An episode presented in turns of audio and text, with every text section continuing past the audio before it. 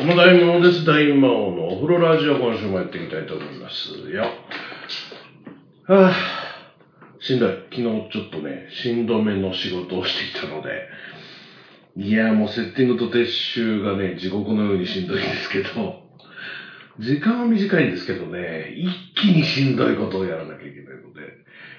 セッティングが金曜日だったんですけどね、で、撤収が日曜日で。いやーもう、やりたくない。合間の仕事はともかくね、あれをやりたくない。体力奪われるのが本当にきついなと思いながらね、えー帰ってまいりましたけれども、まあ時間的にはね、そんなにクソ長い時間仕事しなきゃいけないわけでもないから、それはいいんですけどね。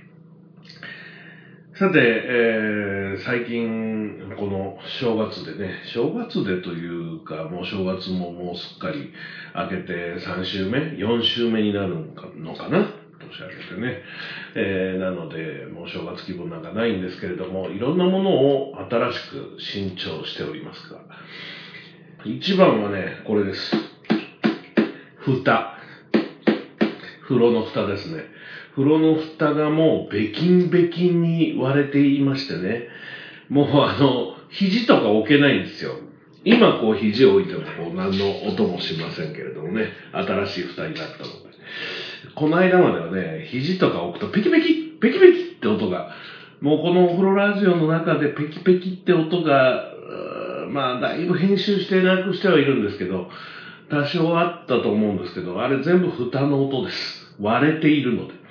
で、そのかけらが風呂の中に落ちてたりとか、そういうことがずっとあったので、もう割れ始めて数年経つんですけど、やっと港南で買ってきましたね。関西以外の人にはお馴染みじゃないかもしれませんけれども、ホームセンター港南というところでね、購入してきて、もう非常に気分がいいです。新しいものっていうのは非常に気分がいいですね。ついでに洗濯物を干すタコ足の干すやつね、ハンガーね。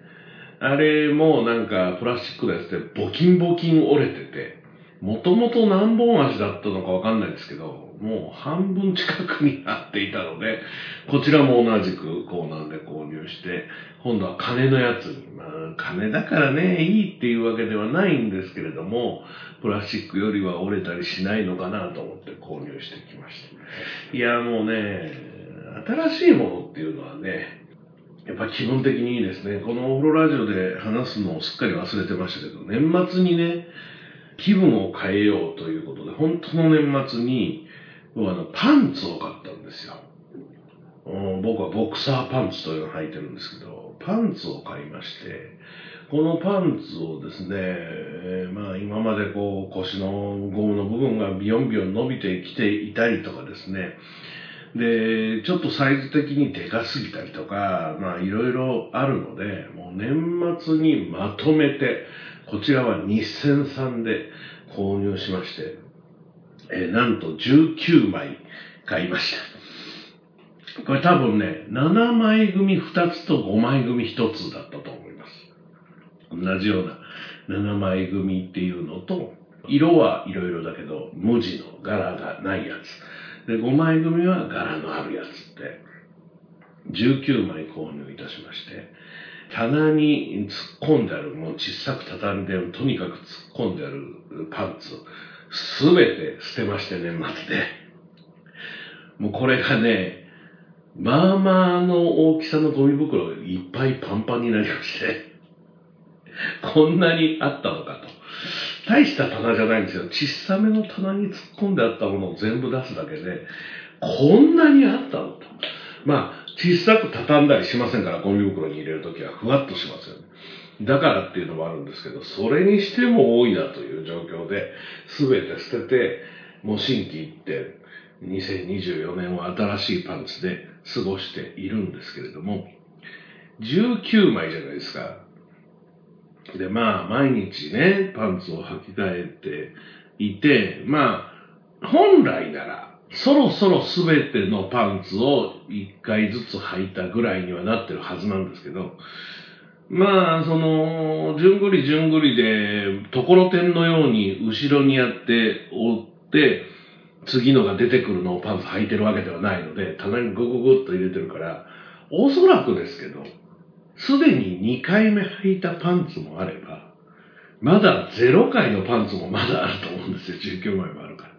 まあ、そのうちいつか全てのパンツを履くことにはなると思いますが、これね、まあ、あの T シャツとかでもそうだと思いますけど、やっぱりレギュラーの T シャツはよく着るけど、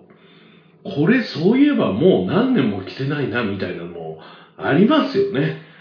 うん、新調してその新調の方ばかり着るようになったら、前に着てたやつはいつの間にか忘れ去られて、タンスの奥底にやられて着ていないみたいなのが稀にあります。稀にでもないな。まあまああるかもしれないですね。結構綺麗な状態で、1、2回着ただけで肥やしになってるものも結構あるので、まあ身長もいいけど、新規一点もいいけど、まあやっぱりね、ある程度ね、着たりしてあげないといけないのかなと思ったりもいたします。まあね、あの、いろんなものを購入したり、新調したりしているので、まあ後半というか、エンディングの時に、また今一度この話の続きというか、他にも買ったこんなものという話をしたいと思います。はい。ということで、大魔王のオフロラジオ1月も後半になりました。今週もここからスタートです。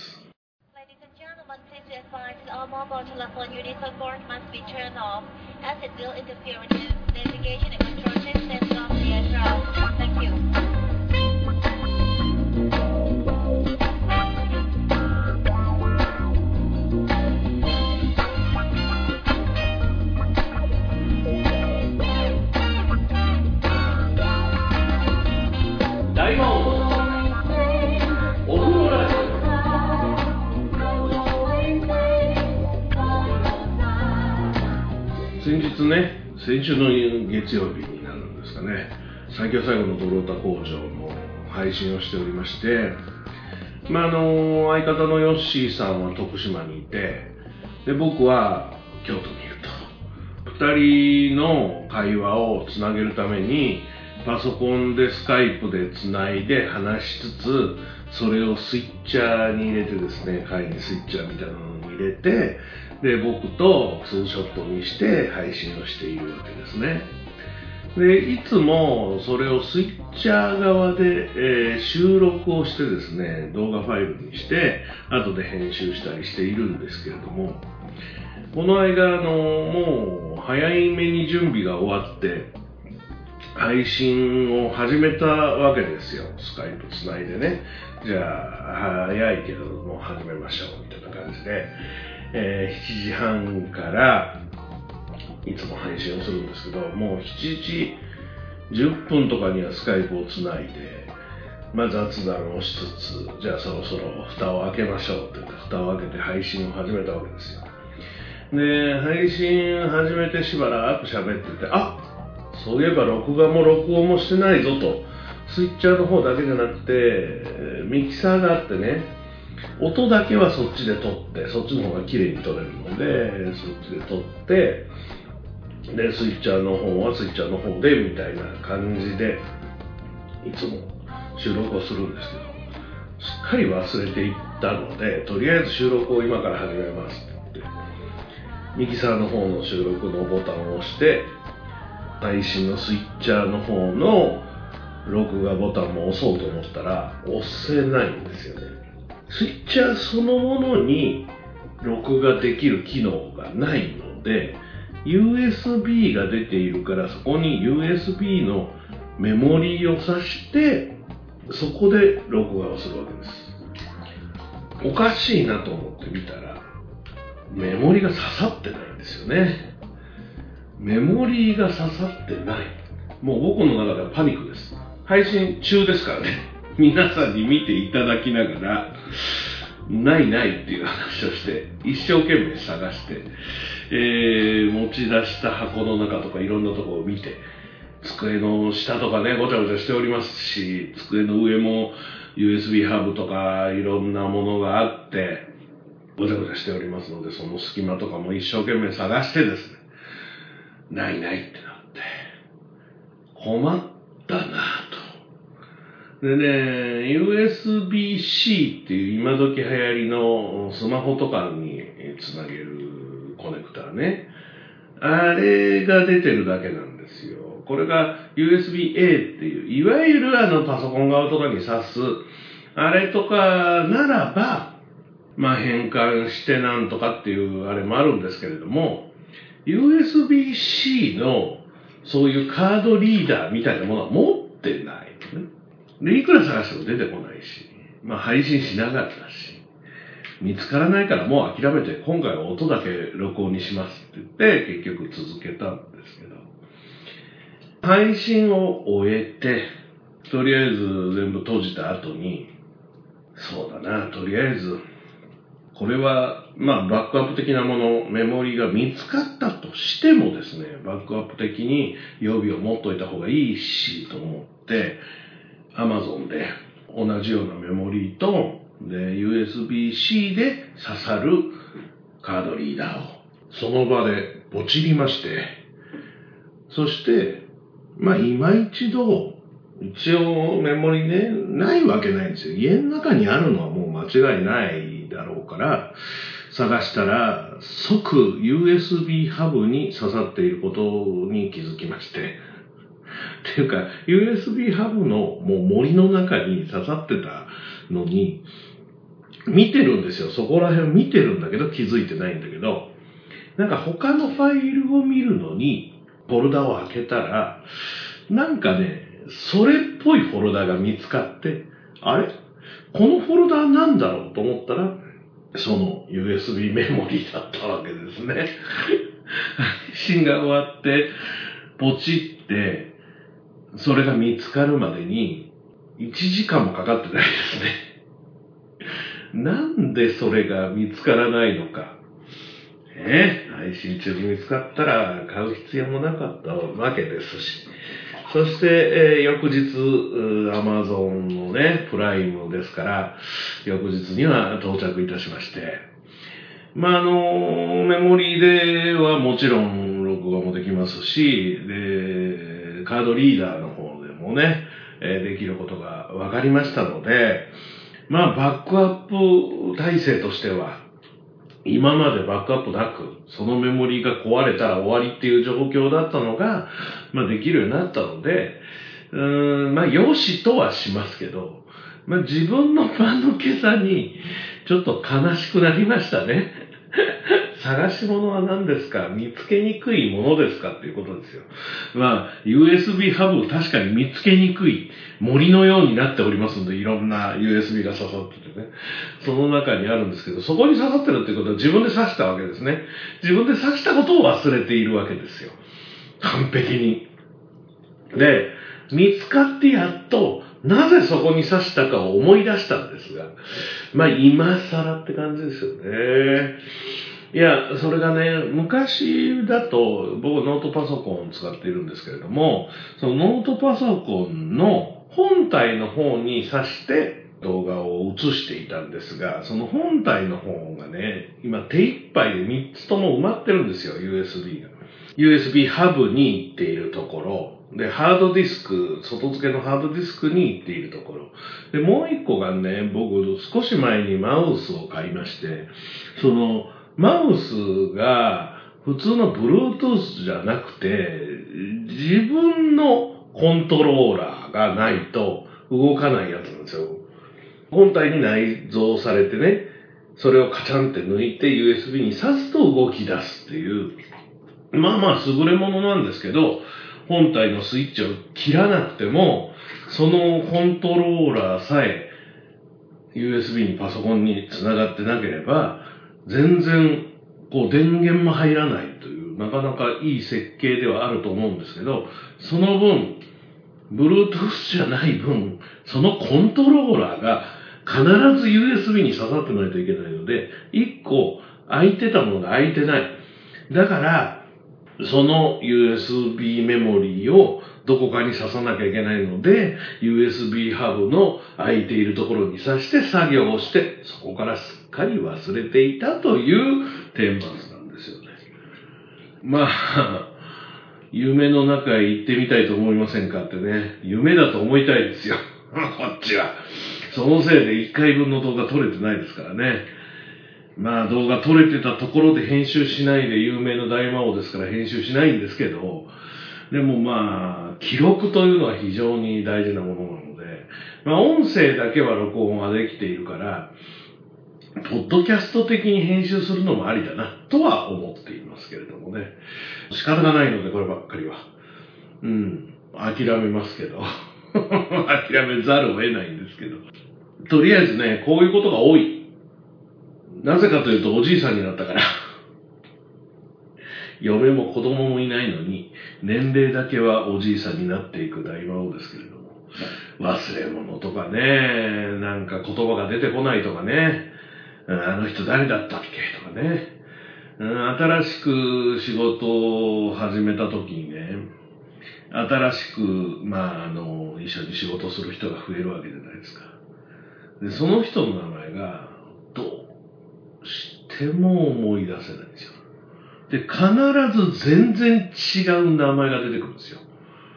で、その名前がまず出てくるので、いや、違う、この名前じゃない。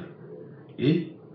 誰だっけ？って、3回ぐらい考えて、それでも出てこないで、誰かが呼んでいる言葉で、その人を呼んでいる名前で、ああ、そうだと思うんですけど、まあ次の瞬間には大体忘れていたりする。今もその人が何て名前だったか、ちょっと今思い出せないんですよ。本当に、本当なんです。困りますね。興味がないのかな。どんなに好きな人でも覚えられない名前っていうのがやっぱあって、あの人好きなんだと、例えばアイドルとかでもそうですよ。全然忘れない名前っていうのもあるんですけどね。どんなに好きでも覚えてられない名前っていうのもあるんですよね。もうすぐ物を忘れる。だからね、やっぱりね、そういうメモリーとかもそうですけど、なくし物ね、すぐなくすからすぐ買うんですけど、で、二つになるっていう、まあよくあることですよね。ね、どっかに出かけなくても Amazon とか楽天とかで買えちゃう世の中になってしまいましたので、もう本当無駄なものがどんどん増えていくわけですけど、まあまあそれはそれで、まあ仕方がないから楽しく生きていこうと思います。どんな結末なんでしょうかね。こんな結末でいいんでしょうかね。えー今日は話がここまでで、あんまり盛り上がらないですけど、そろそろ終わると思います。この後は朗読のコーナー、新しいセンテンスに入るところです。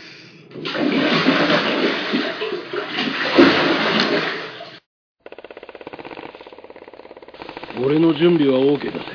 準備ができすぎている。俺の調子はこの上ない。行くぜ。こっちも準備は OK よ。さあ行くぞ。面白くなるぜ。出なけりゃ判断が悪かったってこった。生きてりゃそこから学べる。面白くなりたければ、大魔王ラジオチャンネルを聞けばいいわ。バカどもを倒して時間通りに晩飯を食べれば今日は上々。今夜はポークチャップだ敵を倒しながらでも、晩ご飯食べながらでも、いつでも聞けるわ。大魔王ラジオチャンネルならね。いいか。俺はずっとトレーニングをしていたんだ。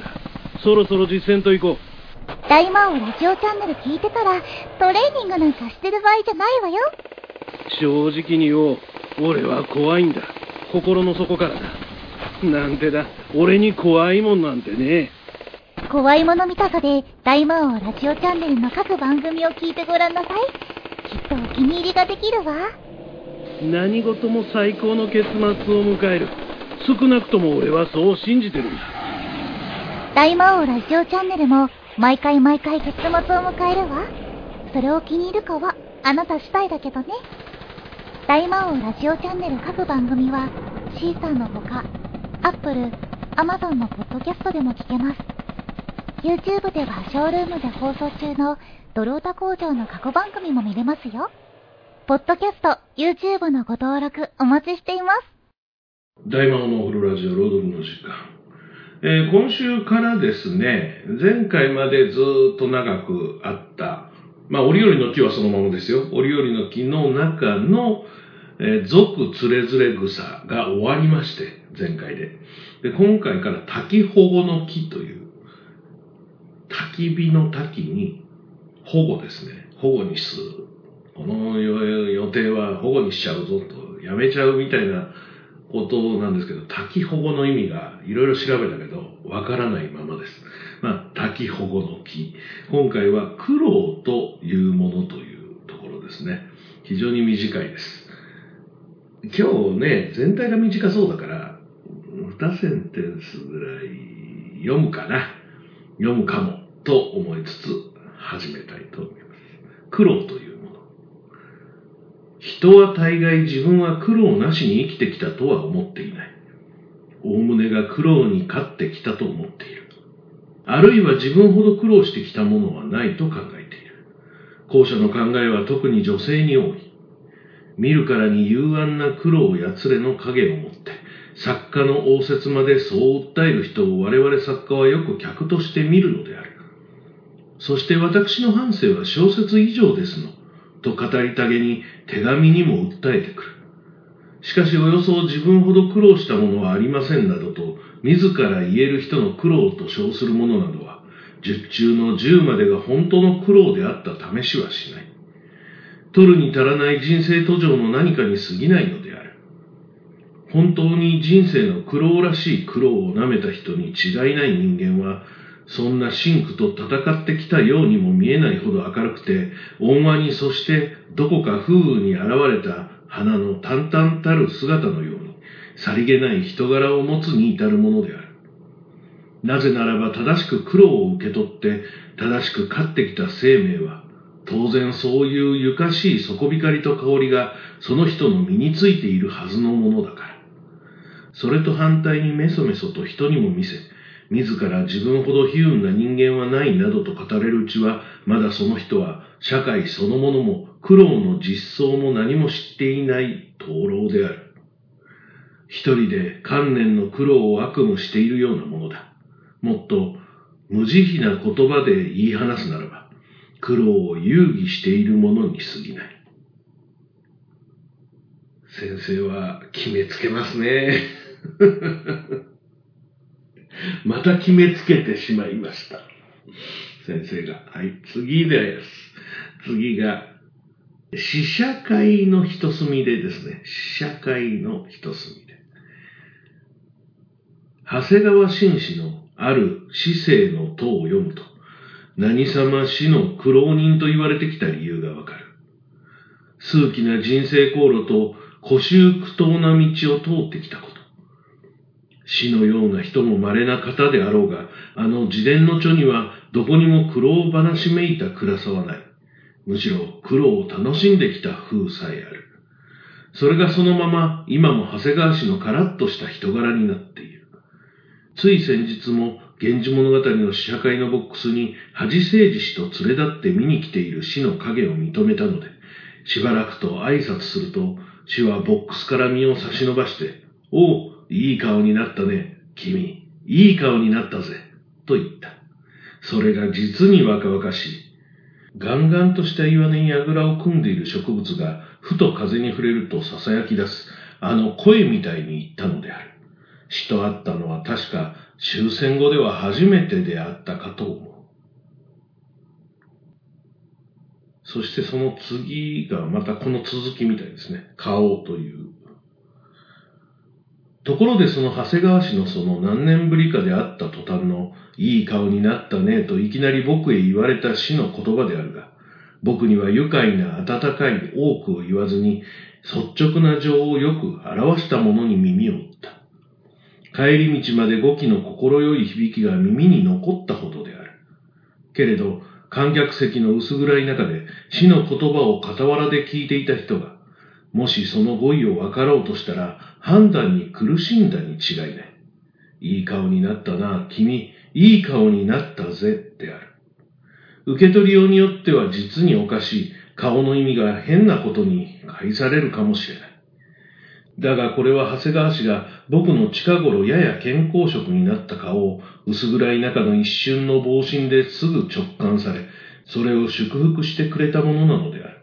死も、ある市政の都の前哨を新古判代記として、週刊朝日に四五回書いているうちに、市政の間をさまようような大病にかかって一時筆を置いていたと聞いている。僕もその前後、胃がんらしいを宣告されて、開会と一年半ほどはおかゆとふとくず湯にばかり馴染んでいた。愛闇、愛見回す、風の頼りに愛問うだけの淡々たる交友の間である。近所のある姿勢の塔を手に取って、僕は死の老成さらに健康と愛美の万世に恵まれつつあるをし、偶然僕はまた僕の顔を死に示して、いい顔になったなぁと褒められたわけである。顔に関して人から何か言われると、ひどく意識をつかれるものでもあるらしい。はい。えー、続いても顔について一つの思い出があるという、なかなかね、こんなに続いていくものは珍しいですね。多分連載かなんかなのかな。センテンスがどんどん続いていくエッセイの連作なのかな。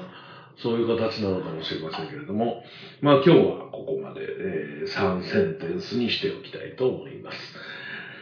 はい。えー、先生はいろいろと、決めつけで女は苦労を知らないみたいなことを いきなり書いていましたけれども、あとの二つはなかなかね、あの、ちょっと先生の情緒とかいろいろわかる部分があって、面白かったかなと思いますよ。この続きはまた来週です。大魔王のプロラジオ朗読の時間、また来週お会いしましょう。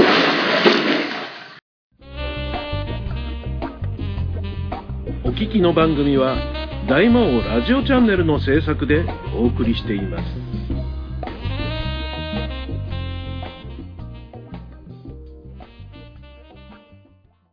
さて、オープニングでも言いました、新潮話ですけれども、新潮って言っても落語家の新潮さんじゃないですよ。新しく調べる。新しく揃えたみたいなことですけれどもね。えー、新しくしたものといえば、先日、木曜日かな、あ貴族のたしなみを収録したんですけれども、いつもね、収録機をですね、うちの家にもミキサーが置いてあって、もう常設的に置いてあるんですけれども、その、ドロータ工場とかの配信で使っているんですが、そのミキサー持ち出すの結構めんどくさいんですよ。一応電池で動きますし、外でも収録できないことはないし、やったことも何度もあるんですが、結構めんどくさいんですね、大きくなるし。トト用のやつは、ステレオで録音できるやつ。これもかなり古いやつなので、結構でかいんですよ。それをいつも使っていたんですけれども、前々から欲しいと思っていた4つのマイクをつなぐことができて、それぞれ MTR って言ってね、マルチトラックで撮れる。ミックスしたものを撮るんじゃなくて、それぞれの1本ずつの音量が決まっていて、えー、それぞれで取れるので、非常にいいものがあってですね、まあそれが欲しかったんです。で、今後、まあ仕事とかでも使えるかなと思っていて、まあ映画収録とかね、えー、去年、一昨年に関わっておりましたけれども、ああいうのに呼ばれた時も使えるなと思って、えー、それもあって、購入を考えていて、で、まあそれをね、使いたいなと思っていたんですけども、まあ経済的にさっと買えるもんでもないので、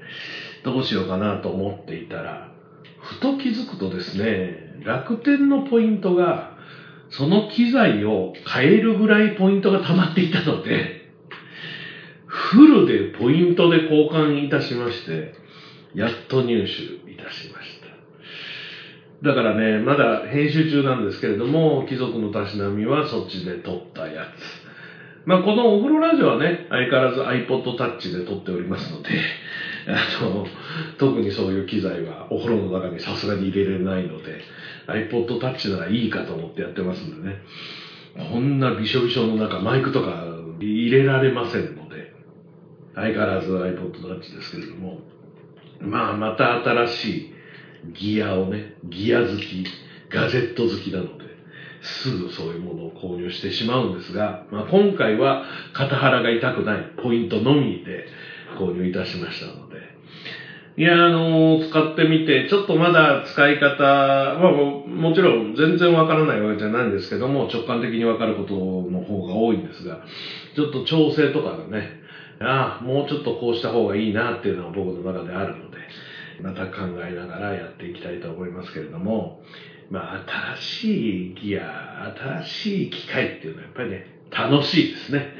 自分が好きだからね、そういうものが。好きだとやっぱりこういうものは楽しく考えれるなと。えー、ちょっと前に新しく買ったね、あの、この間あの USB ハブが燃えたぞっていう話をした時に話をしたビデオを収録する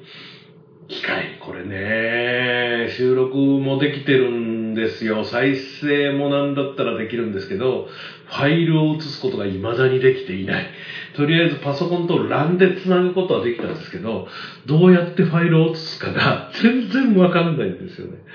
もう、余裕のある時にまた実験して何とかしてね、早く稼働ができるようにしたいなとは思っているんですけれどもね。まあやっぱり、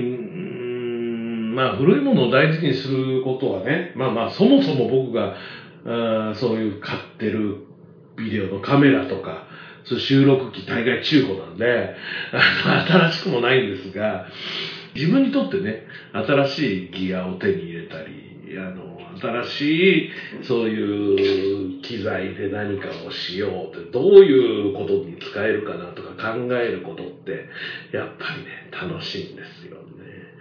だから、ちょっとずつ楽しみながら、いろんな環境をね、動画編集もそうですし、収録もそうですし、配信もそうですし、もうこの10年ぐらいでもう本当に変わってきたんで、僕の中の環境が、いろいろと環境を変えながら、また新たなことを少しずつでもやっていきたいなと思っておりますので、皆さんついてこれる方は、ぜひついてきていただきたいなと考えております。ということで、今週はここまでです。また来週お会いしましょう。来週で1月最終週ですね。大魔王のお風呂ラジオ。この番組は、大魔王ラジオチャンネルの制作でお送りしました。